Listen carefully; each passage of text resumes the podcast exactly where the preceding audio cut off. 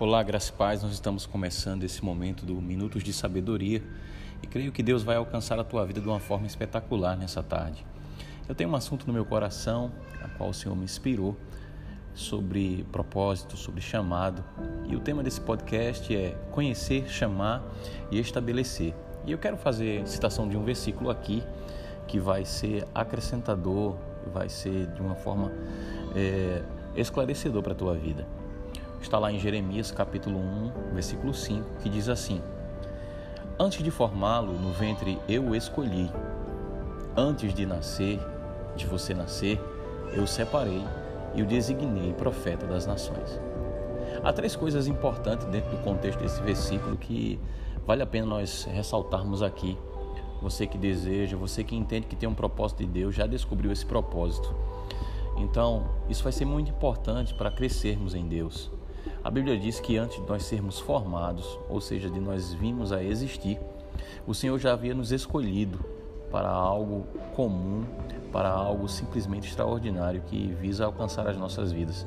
Então ele nos escolheu, ele nos conheceu, nos separou ou nos chamou para vivermos os seus desígnios. Ele nos chama e nos estabelece, segundo a resposta da nossa convocação. Isso quer dizer que, mesmo eu sabendo que eu tenho um propósito divino, mesmo sabendo que foi Ele que me chamou e criou esse propósito para que eu tivesse um senso de realização, entendendo que a, a realização minha é a realização de Deus, porque foi Ele que me criou, Ele é meu Pai. Então, isso quer dizer que não vai ser a minha habilidade natural, não são os títulos que eu possa ter, não é a minha posição social, porque o chamado de Deus é soberano, Ele chama quem Ele quer simplesmente é, é não é a, a nossa capacidade, mas é a capacidade de Deus em nós e através de nós. Ou seja, a sua graça nos capacitando. Quando Deus nos chama, ele nos comunica a sua promessa. Então, o chamado de Deus traz consigo a promessa, o plano, o projeto que ele tem para as nossas vidas. Isso quer dizer que Deus já esteve no fim ou seja, ele já foi no fim de todo o plano e projeto que ele tem para as nossas vidas, porque a Bíblia diz, lá no livro de Salmos 139, versículo 16, que todos os nossos dias foram escritos, mesmo nenhum deles ainda havia existido. Isso é tão maravilhoso, nós entendermos os planos e os projetos de Deus. Isso quer dizer que Deus nos enxerga de forma atemporal. O que quer dizer com isso? É que Deus não é passado, não é presente, não é futuro. Ou seja, Deus, quando olha para nós, ele vê o plano concluído, ele vê a nossa vida da forma como ele nos chamou para ser e aquilo que nós vamos realizar aqui na terra. Então, ele nos enxerga no prisma da palavra profética, ou seja, essa palavra que ele liberou sobre nossas vidas. Então, é muito importante eu crer naquilo que ele disse para mim e eu dizer sim à sua convocação. Então, nessa tarde, coloque hoje as lentes proféticas do Senhor Quantas palavras foram liberadas sobre a tua vida?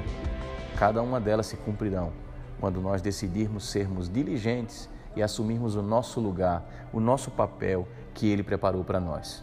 Há outro versículo importante que eu quero citar aqui para você. Está lá em Hebreus capítulo 11, versículo 8. Pela fé, Abraão, quando chamado, obedeceu e dirigiu-se a um lugar que mais tarde receberia como herança, embora não soubesse para onde estava indo. É interessante que esse versículo fala lá no capítulo voltado espe especificamente sobre a fé, sobre os heróis da fé. E a Bíblia diz que Abraão não sabia para onde estava indo, mas pela fé obedeceu a Deus, a um comando de Deus, a uma palavra de Deus, ao chamado de Deus, a uma promessa de Deus. Isso quer dizer que quem chama é Deus, a nossa parte é a obediência. E essa obediência é estar em movimento, é exercer fé no comando de Deus o plano dele para nós não vai vir completo, será liberado sobre nós de forma gradativa. Ou seja, o nível da minha resposta em fidelidade ao plano dele para minha vida vai haver avanço para mim. Ou seja, eu vou estar rompendo ciclos quando a minha obediência ao chamado dele acontecer. E posteriormente eu viverei novas fases, novos tempos. Então, prepare-se para viver o novo, o melhor de Deus, o plano dele para a tua vida. Fica com o Senhor que Deus te abençoe e que esse podcast possa estar trazendo para você clareza e luz a respeito daquilo que Deus tem para a tua vida. Um grande abraço.